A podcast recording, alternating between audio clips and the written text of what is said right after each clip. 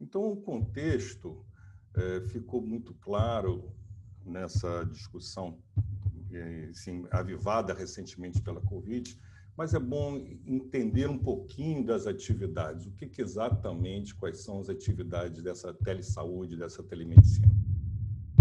Acho que nós fomos fortunados aí, nós tivemos sorte né, na nossa especialidade, de que, eu havia citado algumas especialidades da teleconsulta, ela vai ser inimiga.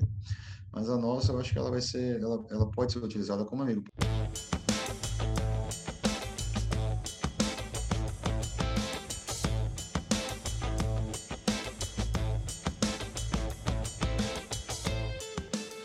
dia, boa tarde, boa noite, colega anestesiologista de todo o Brasil e do Novo Mundo, que nos ouve a qualquer momento em todo lugar. Seja bem-vindo ao SBA Podcast, um podcast da Sociedade Brasileira de Anestesiologia. Eu sou Pablo Guzmán, médico anestesiologista, podcaster do Medicina do Conhecimento. Nesse canal, juntos com a Sociedade Brasileira de Anestesiologia, trazemos informações, dicas, entrevistas e novidades para promover a saúde ocupacional, valorizar a defesa profissional e aprimorar a qualidade e segurança da medicina perioperatória.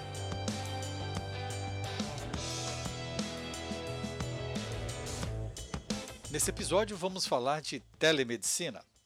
Conversamos com o Dr. Luiz Antônio dos Santos Diego, diretor do Departamento de Defesa Profissional, e Dr. Pablo Brito Detone, presidente da Comissão de Saúde Ocupacional, nossos colegas anestesiologistas da Sociedade Brasileira de Anestesiologia. Sejam bem-vindos ao SPA Podcast. Caro Pablo Guzmán, eu estou muito feliz em participar nesse podcast com o assunto telemedicina, que é muito atual e muito importante que os colegas possam compreender um pouco melhor sobre o que está ocorrendo na medicina e o que, que a gente vai eh, vivenciar daqui por diante.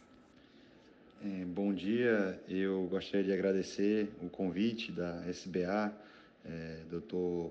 Pablo Guzman e Dr. Luiz Antônio Diego, por estar aqui hoje conversando com vocês um pouco sobre a telemedicina e a teleconsulta pré-anestésica.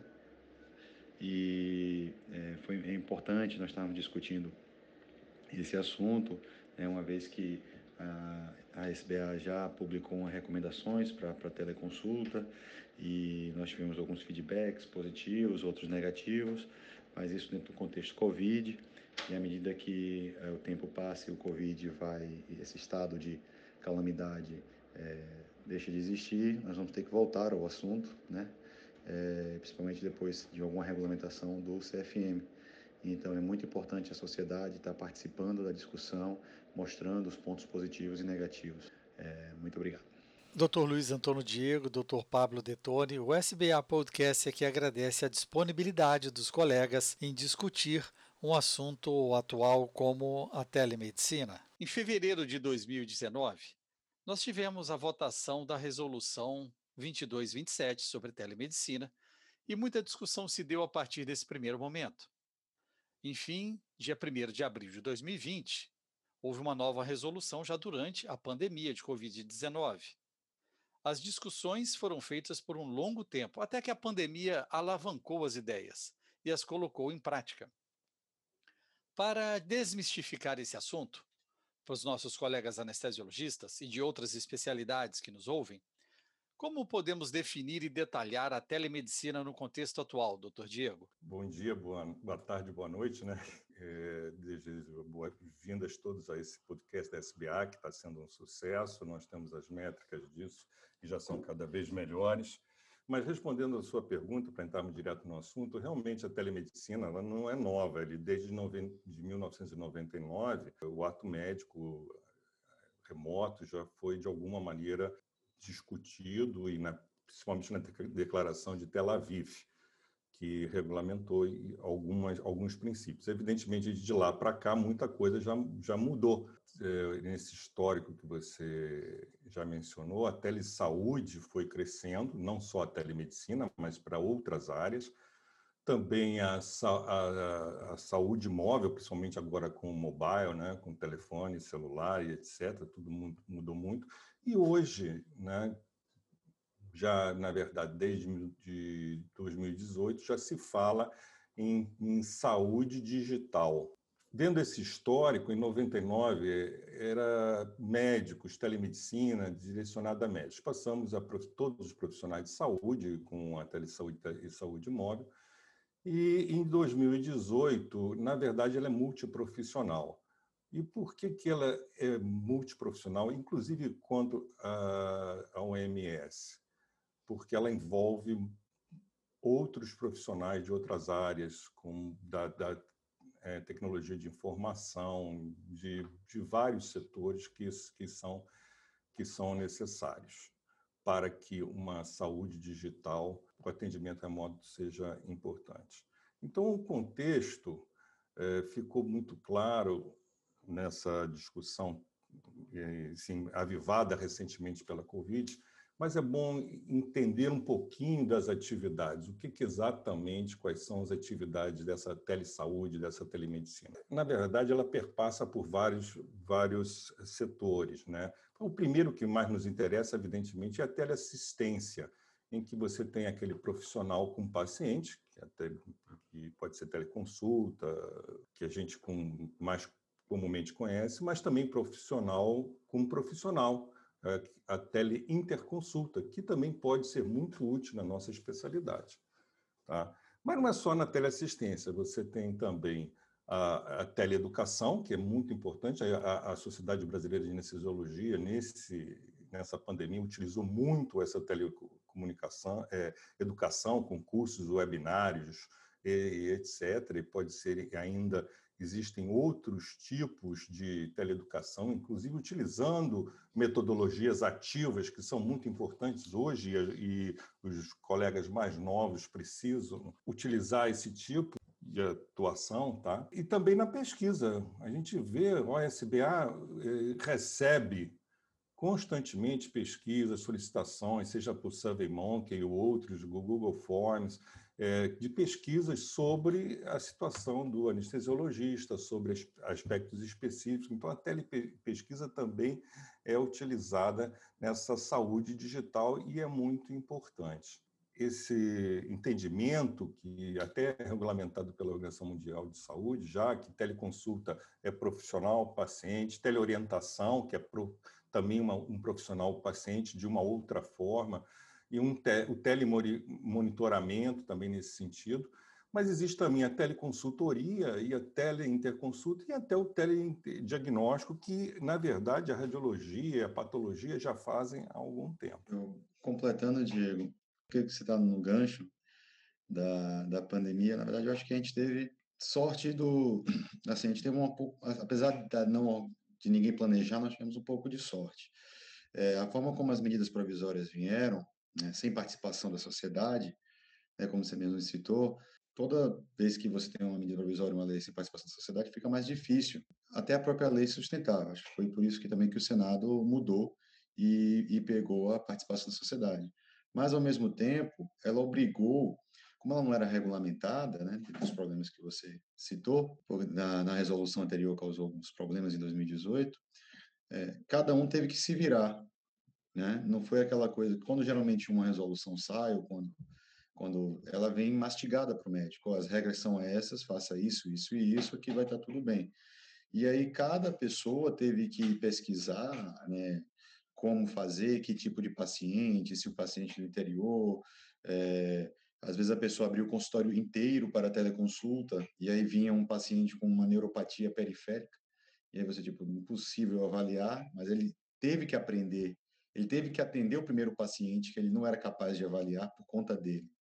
Ninguém regulamentou e disse, olha, esses pacientes você vai ter que fazer por, por via presencial. Então, é, a, em geral, os médicos aprenderam apanhando, né? É, durante, o que a pandemia causou foi isso. E aí agora, com a participação das sociedades, é, a gente vai refinar o, o, o teleatendimento. Em vez de fazer na, na, em uma situação é, individual de tentativa e erro, vai ser uma, uma, de uma forma coletiva melhor estudada. Existe realmente uma nova tendência no mundo. E quando nós falamos de telemedicina, as pessoas podem pensar que se trata apenas do contato realmente do paciente com o médico através de uma ferramenta. Mas essa abordagem realmente é importante que a telemedicina envolve não só o contato da assistência, mas a formação do médico. E existe também, obviamente, a questão dos novos consumos eh, de produtos digitais né, dentro da área da saúde e da anestesiologia. É, nós percebemos que o Brasil vem desenvolvendo rapidamente os processos, o que já ocorria nos Estados Unidos desde a década de 90, na Europa desde o início dos anos 2000, e hoje tivemos o papel da pandemia do Covid-19 na quebra desses paradigmas e na prática da telemedicina.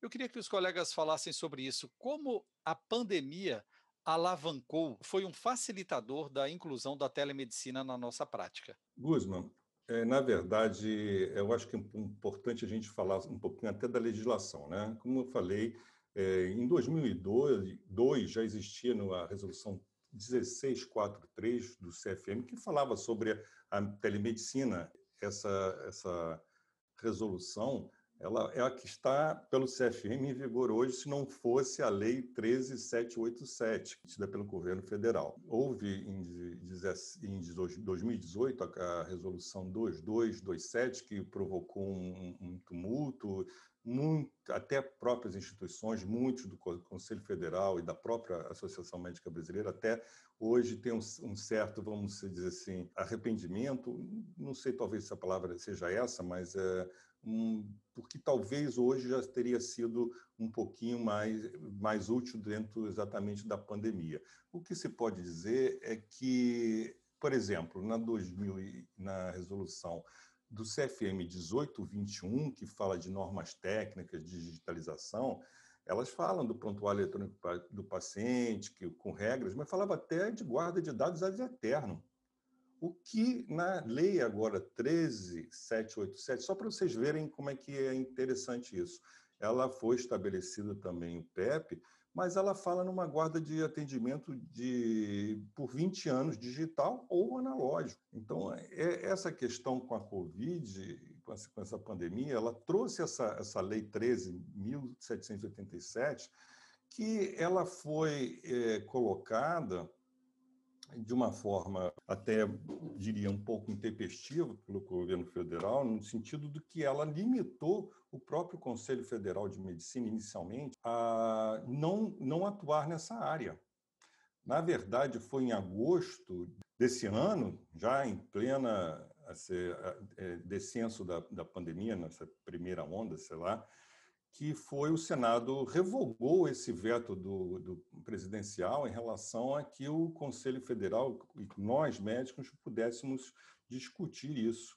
Isso foi muito importante porque hoje o Conselho Federal de Medicina e a Associação Médica Brasileira, ou seja, os pares estão discutindo tudo isso que, que, envolve. Existe isso também, essa lei abriu uma teleconsulta para várias, várias outras profissões que não existiam, como enfermagem, nutrição, farmácia, fisioterapia, fonoaudiologia, odontologia, nutrição, psicologia, até terapia ocupacional e serviço social é, começaram. E não sei se eles têm essa regulamentação que nós temos. Isso é importante a gente frisar. Nós estamos fazendo e, e vamos fazer mais. Essa teleconsulta, ela na saúde suplementar, principalmente, ela evoluiu com números assim é, assustadores. Então, o número de consultas nessa pandemia, eu fiz um, um, levantamento realmente através de, de fontes como o próprio Albert Einstein, etc. São cerca de 1,3 milhão de consulta já. E, e, os dados parece que 80% dos problemas foram resolvidos. Então, são números impactantes. Tá? E são agora um detalhe, né? São pacientes que têm uma idade entre seus 25 e 50 anos de idade. Os extremos têm alguns, algumas restrições e a gente pode conversar isso. Eu acho que o doutor Detone, o Papo Detone vai falar também, pode comentar sobre isso que é, existem restrições, inclusive na nossa especialidade, como na teleconsulta, é, que tipo de paciente que a gente pode fazer, que deve fazer. É, as sociedades, recentemente, nessa, nesse, nesse, nesse estudo agora para se lançar uma nova resolução sobre telemedicina, o Conselho Federal de Medicina, e, e consultando também a Associação Médica Brasileira, ela está com preocupação que cada especialidade possa, de alguma maneira, ter uma resolução eh, específica para o seu atendimento dentro da, do Conselho Federal de, de Medicina, como a radiologia e a patologia já tem, entendeu? Então, o, isso é muito importante. A teleconsulta também, ela eh, facilita, veio facilitar esse atendimento remoto. Então, que você tem, por exemplo, numa, numa cidade distante, um paciente que precisa é, fazer uma, uma consulta pré-anestésica, que é, já está estabelecida no 2174, na resolução, é, que regulamenta a anestesiologia, que, embora distante, você não consegue ver, você, ela, ela pode, e a gente pode normatizar isso numa nova resolução, que venha desde o, que, que a consulta se inicie de uma forma teleconsulta, né, à distância, remota, e termine com um, alguns exames, com exame físico que é necessário um pouco antes da internação, ou na internação um pouco antes do ato anestésico. Então, acho que o, a pandemia trouxe um, uma expertise para todos nós nesse setor. A gente está hoje é, nós ainda estamos sobre aquela sobre a medida provisória que eu acho que boa parte foi aproveitada lançada lá no início da pandemia, né? enquanto essa lei ela vai se sobrepor às nossas resoluções. Na verdade, que nós temos a, nós temos recomendações. A Anvisa se posicionou de algumas coisas né, com relação à nota técnica, mas o que nos rege é a, lei maior que está em vigor, que ela, a princípio, não, não restringe absolutamente nada. É, é, na verdade, é, deve -se, eles recomendam que deve recomendam não, eles dizem que deve se adotar uma modalidade para poder suprir né, o isolamento social da, é, resultante da pandemia. É, eu, só para complementar, Betone, é, na verdade, é importante que até já está tendo agora uma regulamentação, por exemplo, do, de como, das modalidades, né? Por exemplo, a SBIS, né, que é a Sociedade de Informática Saúde, ela tem um convênio com o Conselho Federal de Medicina, ela agora em novembro, no final de novembro, ela fez uma já normatizou isso, inclusive as modalidades de telesaúde certificando sistemas. Eu acho isso muito importante essa questão das plataformas e como elas eh, vão, vão ser. E não só isso, mas também é importante a gente discutir essa questão da normalização da nota técnica da ANS, que fala sobre, sobre a remuneração. Voltando para a parte da legislação, só por, assim, eu acho importante, cada especialidade vai ter um detalhe de como, de como fazer, né? E, então é importante as, as sociedades recomendarem, como nós fizemos, eu acho que já tem, foi logo em junho, né, a gente lançou as recomendações da, da SBA para teleconsulta pré-anestésica. Cada especialidade, imagine psiquiatria, um primeiro atendimento de um paciente é, esquizofrênico em teleconsulta. Deve ser a coisa mais difícil do mundo para um psiquiatra conseguir fazer isso daí. Né? Ou um, um neurologista avaliando uma neuropatia periférica, consulta, e um neurologista avaliando uma cefaleia é outro. Então, dentro da própria especialidade, você pode ter né, é, difere, momentos em que a teleconsulta é extremamente útil e momentos que ela pode até se tornar inútil. Né? Então, é importantíssimo as sociedades, não só a, a, a anestesiologia, mas todas né, estarem integradas. E, e assim que né, o CFM, assim que, na verdade, que eu acho que em um, em um momento que nós estamos de uma pandemia e que foi decretado um estado de calamidade, aquelas partes mais juridiquês de que é, um, né, que é uma exceção para as coisas, mas assim que nós normalizarmos, a gente vai precisar regulamentar em nível de todos os médicos de CFM e as sociedades também, de forma específica, participarem. É isso daqui, eu, eu acho importante, até porque muita, muita legislação a gente tem que estar muito atento. Eu acho que isso é um papel da Sociedade Brasileira de Anestesiologia, é, ter nosso nosso entendimento é que isso deve ser divulgado por exemplo, se você hoje, pouco sabe, mas existe na Câmara dos Deputados um projeto, um projeto de lei, é, que ele tenta estabelecer princípios, direitos e deveres para o uso da inteligência artificial no Brasil e outras providências. E, na verdade, essa saúde digital ela já contempla algumas coisas nesse sentido. Né? A saúde digital, ela, inclusive os wearables, né? daqui a pouco nós teremos, não daqui a pouco, aqui no Brasil não, não, não, é, não temos esse, essa conduta, mas em alguns lugares, principalmente na Ásia, nós já, já, já se observa a, gadgets, né, de dispositivos que podem perfeitamente é, dar informações e são é, creden são certificados para isso, né, até o exame físico, né? Acho que nós fomos fortunados aí, nós tivemos sorte né, na sua especialidade, de que, eu havia citado algumas especialidades da teleconsulta, ela vai ser inimiga. Mas a nossa, eu acho que ela vai ser, ela, ela pode ser utilizada como amigo, porque mesmo quando você faz uma consulta pré-anestésica presencial, muitas vezes você repete o exame físico na sala. Você repete, até para você lembrar, se foi você mesmo que fez, você quer relembrar, porque às vezes são muitos pacientes, ou então se não foi você, você quer uma reavaliar na sua, né, na sua opinião, então você pede novamente o paciente abrir a boca, você tá assim, assim, o paciente entrou na sala, você já está avaliando tudo, né? Você já olha dentição, é, aparelho, um paciente com aquela boca cheia de aparelho, às vezes vem até com a borrachinha ainda, esse enfermeiro esquece de tirar. Então, assim, você, o exame físico, ele é muitas vezes até repetido. Então, e essencial. Então, quando é, a teleconsulta, ela pode até abordar bem a parte da, da, da semiologia, da entrevista, mas que o exame físico vai ser feito ou talvez refeito na, no pré-operatório é, é, evidente. Isso é muito comum quando não é o mesmo anestesista que faz a, a consulta pré-anestésica. Você lê o que o colega escreveu, às vezes o colega até sinaliza, olha, possível via aérea é difícil. O colega sinaliza, já sabendo que uma coisa que eu faço, quando não sou eu mesmo que vou fazer a consulta, eu sinalizo para o colega, possível aérea é difícil, paciente tem pós-operatório de cirurgia ortognática. É, eu avaliei ali a mobilidade, etc., mas você só vai saber como aquela boca abre realmente né? Quando eu pedi para o paciente abrir a boca no consultório, ele tinha 20 borrachinhas amarradas no dente. Então, ele não abriu a boca de forma satisfatória, mas pode ser por causa das borrachinhas. No pré-operatório, ele vai ter retirado essas borrachinhas. Eu sinalizo para o colega, o colega repete o exame físico né, na, no pré-operatório. E, se, e a enfermeira, ao ao ver que, como uma coisa muito disciplinar, ver que foi sinalizado uma possível viária difícil, ela já separa todos os dispositivos que, que vão ser utilizados. Nossa, nossa especialidade é uma especialidade de preparo, né, de be prepared, né? de estarmos pre pre preparados para o que possa vir.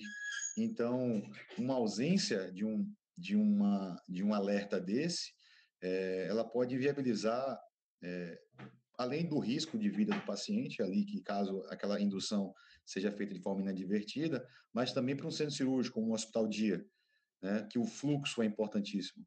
É, hoje, quando nós vamos conversar com, com hospitais, todos eles, a, a, o que eles mais se importam, às vezes, é com o fluxo, porque é o fluxo que vai determinar a remuneração de todos ali. É, Detone, sem dúvida, a Sociedade Brasileira já está atenta, como você mesmo falou, você participou, nós tivemos uma comissão temporária logo em junho de telemedicina, mas nós vamos continuar na, na, na próxima gestão, já estamos continuando a discutir isso. Esse, daqui, esse podcast próprio é um exemplo, e vai ser colaborativo, a gente vai fazer é, um, um, um, fórum de discussão, inclusive com participação, webinar, etc., que tem sido a prática da sociedade. E agora uma coisa muito importante, como eu falei, em relação à, tele, à teleconsulta do, da anestesiologia, por exemplo, na consulta pré-anestésica. É importante entendermos que ela pode se iniciar uh, de uma maneira à distância, remota, mas o exame físico, ela, na verdade, ela termina no momento em que o, o paciente é completamente sim, avaliado, sim. um pouco antes da, da, da, do ato anestésico propriamente dito. Isso não tem como fugir. Né? Nós sabemos que é absolutamente. E esse contato também, é, direto, antes, é fundamental. Não é o anestesista. A fez teleconsulta, chega, o paciente desce direto do, do, da enfermaria, do quarto para o centro cirúrgico e ele conhece o anestesiologista é, naquele momento. Isso daí não é, da, é uma, uma, uma, uma, um posicionamento que eu vejo pessoalmente.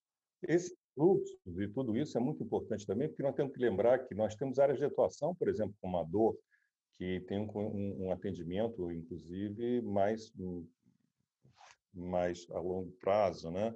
e também medicina paliativa, e temos até outras especialidades, outras áreas de atuação, estamos seguindo, por exemplo, com a medicina aeroespacial, que é transporte. Aí, por exemplo, teríamos a modalidade de teleinterconsulta, ou seja, um colega que vai fazer, é, vai ter um transporte, ele pode conversar remotamente com um outro colega, o colega que vai fazer o transporte, o colega que está no hospital. Então, você tem, a gente está em todas essas modalidades também. É, evidentemente, a teleconsulta é a mais é, pré-anestésica é a mais é, evidente, né?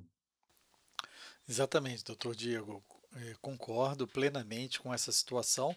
É uma ferramenta e não substitutiva. É, ponto de vista de humanização, nós não seremos substituídos pelo robô, pela inteligência artificial fazendo uma consulta pré-anestésica. Ela sim vai ser um facilitador da nossa profissão. E desse formato, é interessante ressaltar que o colega anestesiologista ele não pode estar à margem desse processo.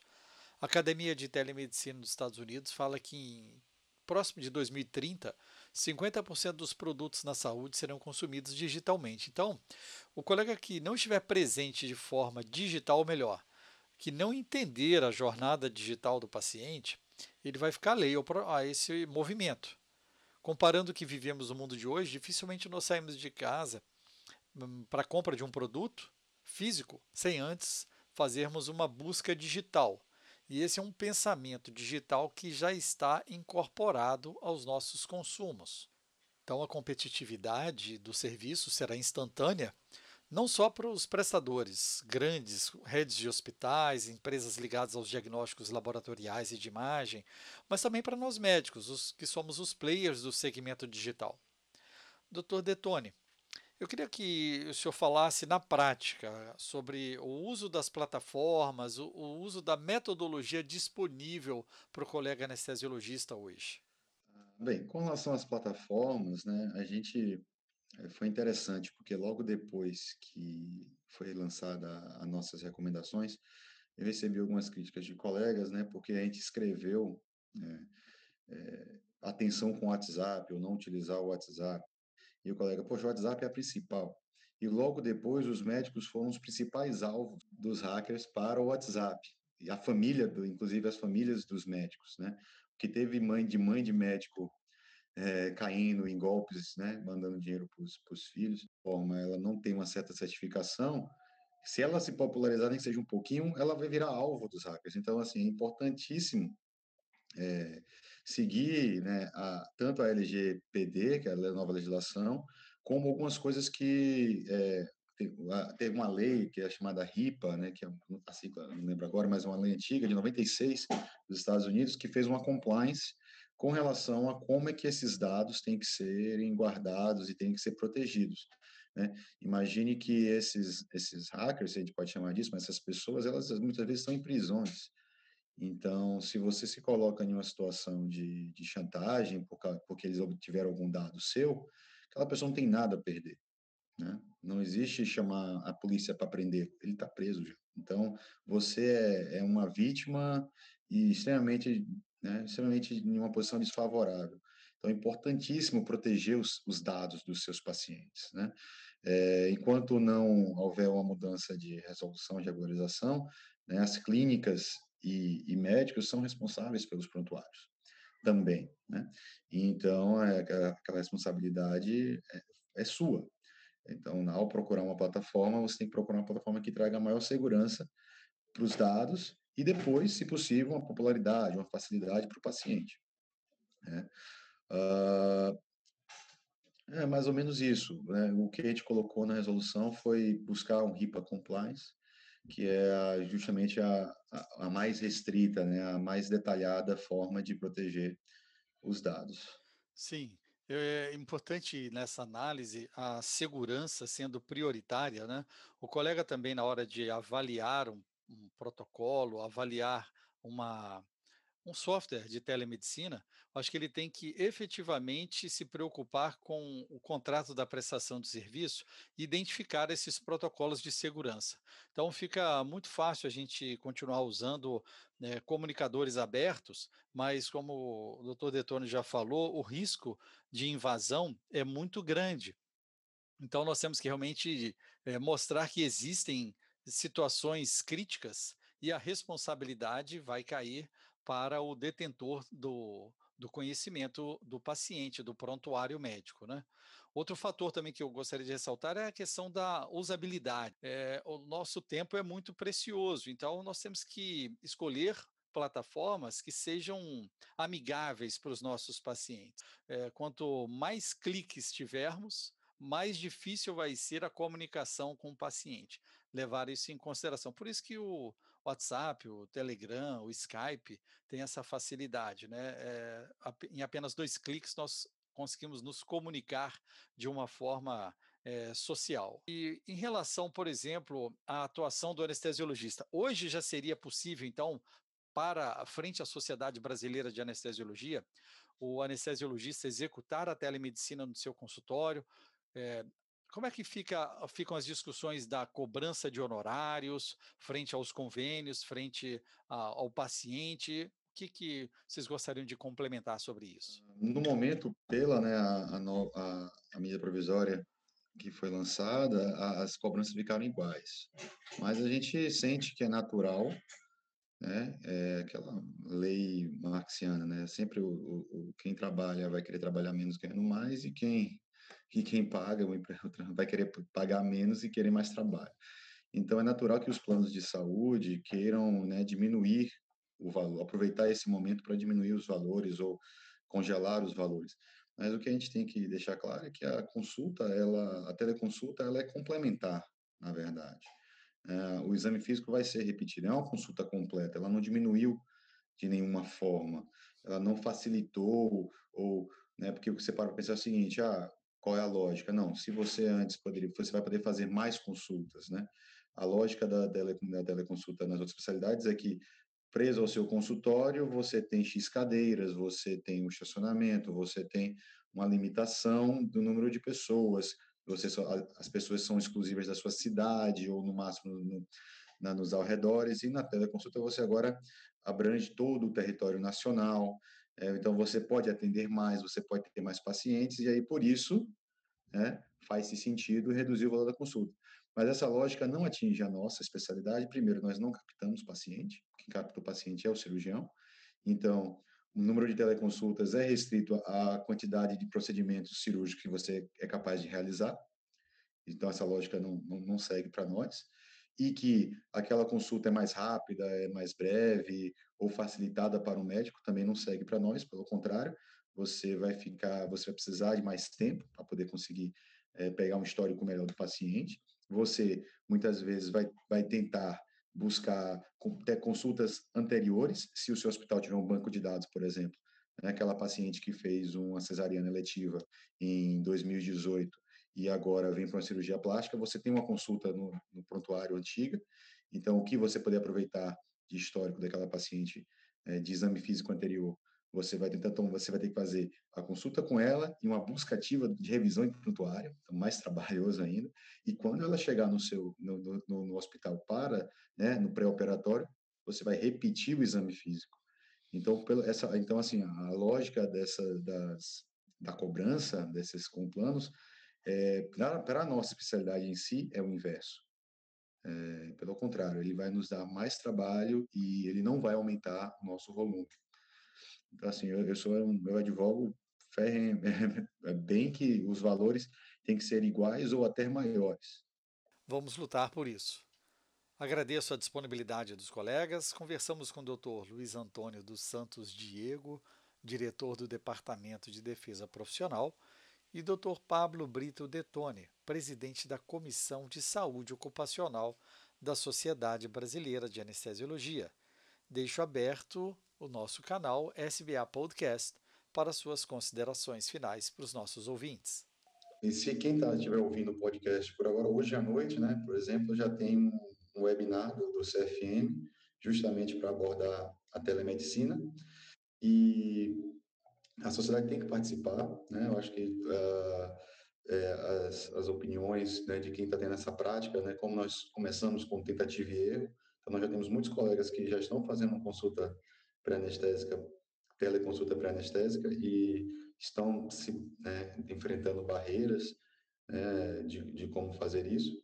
É, então, assim, é importante que a sociedade saiba, né, de como é que está essa experiência e os problemas que são enfrentados para poder nós podemos, é, na verdade, nós, digo, como, como sociedade, é, contribuir da melhor forma para o CFM regulamentar isso daí.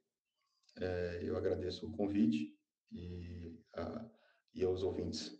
Muito obrigado. Bom dia, boa tarde, boa noite. Bom, é, é a oportunidade também da gente colocar a Sociedade Brasileira de Fisiologia, mas assim, eu, eu tenho certeza que todas as regionais da sociedade estarão preocupadas e vendo as peculiaridades e trazendo para nós a sociedade brasileira nessa interface funcionaria como um hub, né?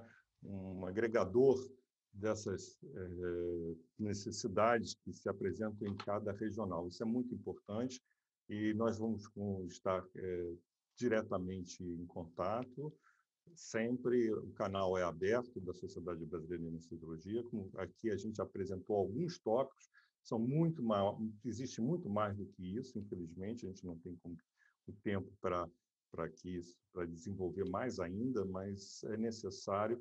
E eu conto com a colaboração de todos os anestesiologistas que podem, é, no momento que nós ordenarmos isso, fizermos essas consultas, colaborem e, e contribuam para que a tele, teleconsulta, a, tele, a saúde digital, na verdade, seja melhor para o paciente, o melhor para o profissional e melhor também para uh, os gestores que, da, da saúde, sejam no setor público como no setor privado.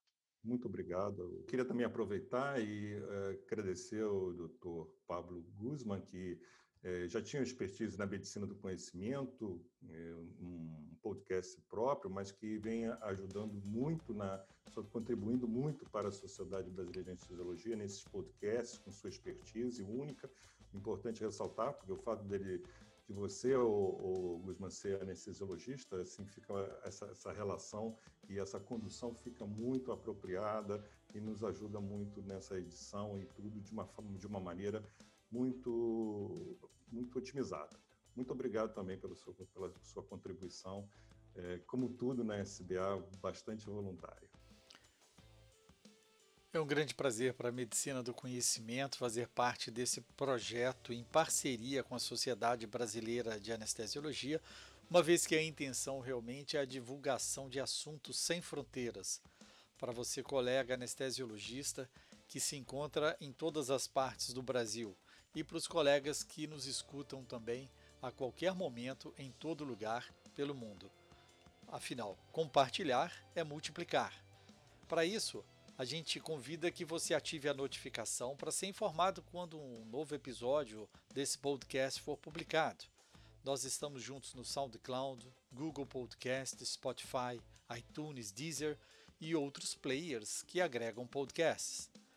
Passa lá, deixa seu like, seu joia, sua curtida e, obviamente, é muito importante que você compartilhe com seus contatos e mande seus comentários pelas redes sociais.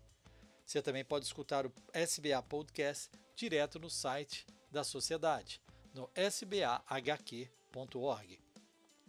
Siga a SBA nas redes sociais, no Twitter, Instagram e Facebook e no canal do YouTube. E até o próximo SBA Podcast, porque afinal, compartilhar é multiplicar.